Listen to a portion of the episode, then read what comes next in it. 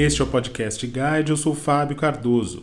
No episódio de hoje, vamos falar sobre a menor taxa de juros da história. O anúncio tem sido repetido a todo momento pelos economistas, analistas e investidores. E se por um lado isso é motivo de grande celebração, por outro, é também preciso destacar que estamos diante de um novo momento para a economia em geral e para a educação financeira em particular. Para falarmos a respeito da importância dessa nova dinâmica nas finanças, nosso convidado desta edição do Podcast Guide é Bruno Araújo, que leciona disciplinas de finanças e planejamento corporativo na ESPM.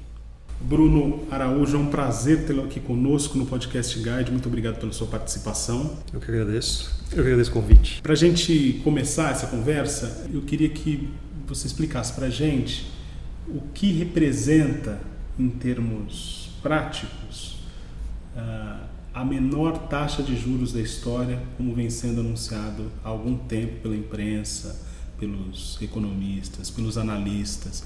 Qual que é o significado disso? Tá. A gente tem que separar dois, dois tipos de taxa, a taxa real e a taxa que, o, que a gente vê, como por exemplo a Selic na casa dos quatro. A taxa, quando a gente pega a taxa real, a descontada da inflação, há um ano atrás ela ainda era uma das mais altas do mundo. Ela era bem alta porque a taxa de juros do Brasil estava acima dos 10%, com uma inflação na casa dos 2, 3, o que dava um gap aí de 8 pontos percentuais, e isso ainda era uma taxa bem alta. Ao longo do último ano, ao longo dos últimos períodos, essa taxa vem caindo efetivamente e a taxa ainda de inflação se mantendo na casa dos 2, 3%. Então a gente vê que uma taxa de juros, tanto a taxa de juros nominal apresentada para a gente, tanto a taxa de juros real, caíram bastante. Hoje elas estão em patamares bem baixos. Como consequência disso, a gente tem tanto para o lado dos investidores, tanto para o lado de quem busca crédito. Para quem busca crédito, hoje você buscar um crédito imobiliário, você vê as taxas de juros caindo, você vê uma Caixa Econômica Federal reduzindo a taxa de juros, você vê outros bancos, bancos privados, Santander, Itaú, Bradesco, também reduzindo a taxa de juros para o mercado imobiliário. Da mesma forma, um crédito para empresa, um crédito para pessoa física também vem caindo taxa de juros como consequência dessa queda da taxa de juros uh, realizada pelo Banco Central. Por outro lado, você vê como consequência para os investidores. Aquilo que nós brasileiros estávamos acostumados até pouco tempo atrás ter uma taxa de juros sem risco algum acima dos 10% ao ano, hoje isso já não mais existe, hoje já na casa dos 4% ao ano, isso gera alguns impactos para os investidores. Não dá mais para ficar, se quiser valorizar o seu dinheiro e esperar pela taxa de juros básica, não dá. E vai render na casa dos 4, 5% ao ano. Um CDI que acompanha uma taxa básica de juros, também na casa dos 4, 5%. Então o investidor tem que buscar novos, novas formas hoje. Então isso agita um pouco o mercado. Por que, que agita o mercado? Primeiro, pessoas buscando por dinheiro mais barato isso incentiva consumo, incentiva novos investimentos, incentiva investimentos em empresas, porque elas precisam eh, estar preparadas para receber este consumo. E do outro lado, você tem as pessoas investindo dinheiro, que não dá mais para ficar tranquilo com a taxa básica de juros. Então, busca-se novos mercados. E aí, como consequência, você vê, por exemplo, a nossa bolsa de valores passando dos 100 mil pontos, chegando aí na casa dos 120 mil pontos. A rigor, então, isso é bastante positivo, embora coloque em cena uma nova agenda de riscos para os investidores. O quanto disso tem a ver com o um cenário interno, o quanto disso é um fenômeno que está acontecendo em outras partes do mundo? Quando você compara taxas de juros em outros locais do mundo, em economias já assim dizendo desenvolvidas, elas também têm uma tendência de queda, elas também sofreram queda ao longo do tempo. Então, a taxa básica de juros de alguns países europeus da, da, região da União Europeia caiu ao longo do tempo, ficando quase zeradas. E quando você olha para a taxa real dela, negativa, ou seja, você investe, empresta dinheiro para o governo, esperando juros de volta para você, mas efetivamente você está perdendo dinheiro, você está emprestando dinheiro e como se estivesse emprestando um pouquinho mais de dinheiro para o governo. Às vezes o retorno é negativo, você tem que devolver mais dinheiro, ele te devolve menos do que você emprestou para ele. Mas isso faz parte. Uh, e sim, isso é uma tendência global já de redução e de alteração da taxa de juros e de mudança de patamares. E até quando você tem um aumento da confiança e você busca incentivo ao consumo, há uma tendência de redução de taxa de juros. Então você vê de outros locais isso acontecendo.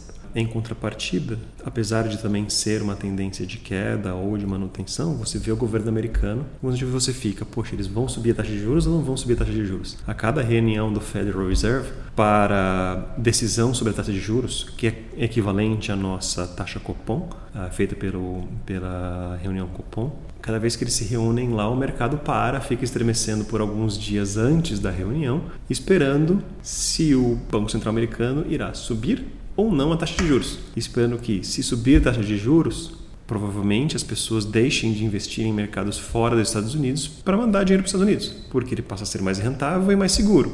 Então nós, por exemplo, sofremos esse impacto. Então, dias antes de reunião de, das reuniões que acontecem lá pelo Federal Reserve, você percebe o nosso mercado aqui balançando. Você vê dólar subindo, bolsa balançando, numa maior estabilidade, pela indecisão, pelo risco, pela incerteza de o governo americano subir a taxa de juros. Porque ele fala: olha, nosso consumo já está crescendo, nós já estamos num, num patamar ok, saudável, eu não necessito incentivar mais o consumo.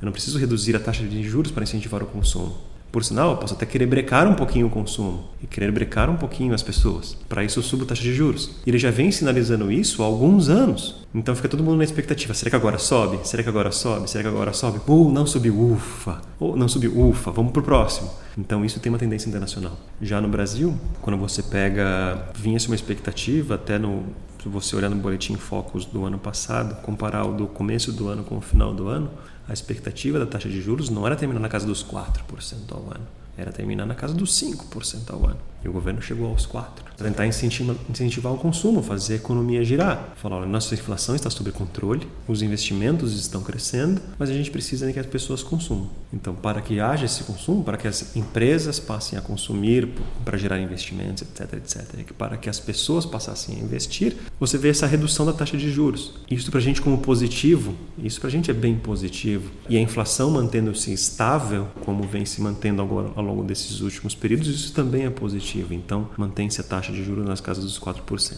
Por outro lado, a expectativa não é que fique assim para os próximos períodos. Acompanhando também o Boletim Focus, você percebe que para os próximos anos há uma tendência de alta da taxa de juros brasileira, que ela isso, volte a subir. Isso no médio, longo prazo, porque esses efeitos todos acionados pelo governo para uhum. baixar a taxa de juros, por exemplo, eles têm um período para que eles alcancem a economia real. Salvo engano, a expectativa apresentada é para 2021, 2022. Então é para um, dois anos para frente. Ainda a expectativa para que esse ano, ao ver os, os, relatórios dos economistas, é que haja uma manutenção dessa taxa de juros neste ano, que não haja mais queda, que haja uma manutenção dele e vamos agora degustar este período dessa taxa de juros neste patamar e vamos ver os impactos que, isso são, que são gerados sobre a economia, sobre o lado real da economia. Mas a expectativa é que para o próximo ano, para 2021, 2022, é que haja uma leve alta na taxa de juros. Em termos práticos, Bruno, quais são os efeitos que se espera com medidas assim? Por exemplo, alguns setores são diretamente impactados nesses, que ele acaba também levando outros setores juntos, outros processos juntos. Então, se você pega, por exemplo, automobilístico, com essa queda na taxa de juros básica e também com outros fatores culminando, como redução do endividamento das famílias, como redução da inadimplência, como o aumento do, eh, o aumento do emprego, a redução do desemprego. Isso leva uma, mais, uma confiança nas instituições financeiras, uma confiança nas montadoras e nos seus bancos, tal que elas também passem a reduzir as taxas de juros e deem mais prazos para os clientes. Então você passa a ter uma queda na taxa de juros, percebida para comprar o seu veículo e você também pode pagar esse veículo no maior prazo. Então você reduz a taxa de juros e tem mais tempo para pagar. O que para as pessoas na sociedade como um todo é bom, porque ela libera dinheiro disponível dela no volume maior para além do comprar o carro, comprar outros bens. Comprar uma TV nova, comprar um computador novo, comprar um celular novo e aí comunica com tudo. E isto acontecendo, você pegando taxas de juros mais baratas para veículos, meio por cento ao mês, 0,5% ao mês, 0,4% ao mês, como algumas montadoras estão divulgando, atrai bastante o consumo para veículos. Como consequência, veículos ele tem uma cauda longa dentro da cadeia, tem toda a cadeia produtiva dela que também vem junto. Então tem indústria de plástico, indústria de aço e tudo que vai junto e a economia como um todo sobe. E falando de taxa de juros novamente, quando você olha, por exemplo, em sites de e-commerce, mesmo com loja física, loja virtual, grande parte deles coloca lá o valor à vista é X. Uma TV, por exemplo, vai te custar 3 mil à vista, mas o 3 mil à vista dela é 3 mil no cartão, uma parcela à vista. E ela coloca um pequeno juros, 1% ao mês, a maioria coloca lá 1% ao mês para parcelar em 10 vezes. Não é que não haja, não haja juros, há juros. Só que as parcelas são iguais, esses juros são distribuídos de forma igualitária dentre as parcelas. E o que acontece? Esse 0,99% ao mês, quando você olha para o mercado e vê que ele também está caindo, todos os bancos estão reduzindo taxa de juros, todo mundo reduzindo taxa de juros, provavelmente essa loja também reduz a taxa de juros. Então, até o financiamento, a sua compra no cartão de crédito desse processo de bens para você, TV, computador, celular, eletrodomésticos e assim por diante, também haja uma queda. Isso também incentiva o consumo. O quanto da nossa incompreensão em relação aos juros atrapalha nesse processo de lidar melhor com as nossas finanças? Ao longo da minha vida profissional, o que eu percebi é o seguinte: eu trabalhei durante muito tempo com varejo. Até 2010, 11, 12, observava-se nitidamente que as pessoas não olhavam para a taxa de juros, e sim para o valor da parcela. Às vezes tinha taxa de juros de 4% ao mês, 5% ao mês. É alto. E as pessoas nem percebiam que as pessoas queriam saber qual o valor da parcela e se isso cabe na minha renda. E a pessoa não olhava, ela olhava para o valor da parcela e a renda dela. Cabe na minha renda? Cabe. Então eu tenho esse bem, independentemente da taxa de juros que eu tenho. Porque eu tenho uma ansiedade, eu não consigo juntar o dinheiro e pagar à vista. Então eu vou lá e compro parcelado. E a gente vê disso neste processo de longa data. Até porque se você investisse sem risco também tinha uma remuneração alta. E do outro lado você fala, ok, vou consumir, estou pagando juros altos, mas também estou ganhando juros altos. Então eu pago de um lado, mas também ganhando do outro. Mas este processo que veio de longa data, de pensar no valor da parcela e não na quantidade de juros que está embutida, é um fator que sim impacta muito no nosso perfil hoje de fazer reduzir o valor da taxa de juros, fazer reduzir o valor da parcela, fazer, fazer reduzir o processo como um todo. E sim, o desconhecimento das finanças pessoais para a pessoa, além de entender o valor que ela está gastando de taxa de juros e o conhecimento sobre taxas de juros, faz com que ela tenha um desempenho inferior ao de pessoa que sabe o que, que é, o que, que isso significa, como é que ela pode controlar. O uso mais racional do dinheiro. Os investidores que antes de certa forma atuavam de modo tranquilo, agora vai se exigir mais em termos de olhar para quais são os aportes a serem realizados. É possível olhar para referências para se adequar a esse comportamento? Sim. A gente tem desde livros relacionados à gestão de investimentos, parte de conteúdo presente em livros, geralmente está com nomenclatura princípios de administração financeira, administração financeira ou finanças corporativas. E geralmente há um capítulo, um ou dois capítulos dentro deste livro que fala sobre é, gestão de carteira de investimentos e como é que você diminui o risco sobre o seu investimento e maximiza este retorno. Só que esses livros, lembre-se, este é um ou dois estarão presentes um ou dois capítulos dentro destes livros de princípios de administração financeira, gestão de investimento, etc, etc. Por outro lado, também há livros já nacionais feitos por autores nacionais que são específicos para a gestão de carteira. Fala, olha, observe este elemento, observe aqui. Escreve muitos livros sobre gestão de capital, do seu dinheiro, como é que você investe o seu dinheiro. A gente tem que tomar muito cuidado com os livros de quase que um autoajuda de gestão financeira. Não tem uma forma mágica para você fazer, não tem aquele conceito de cuidado, olha como ganhar o seu milhão com. Não tem. Mas sim, nós temos bibliografias principalmente relacionadas a se procurar por gestão de investimentos, tem uma vasta cadeia porque a conduta desse investidor que estava habituado a esse formato do mercado de capitais, por exemplo, vai ter que mudar, né? E acho que esse é, um, uhum. é essa é a principal mensagem desse novo tempo.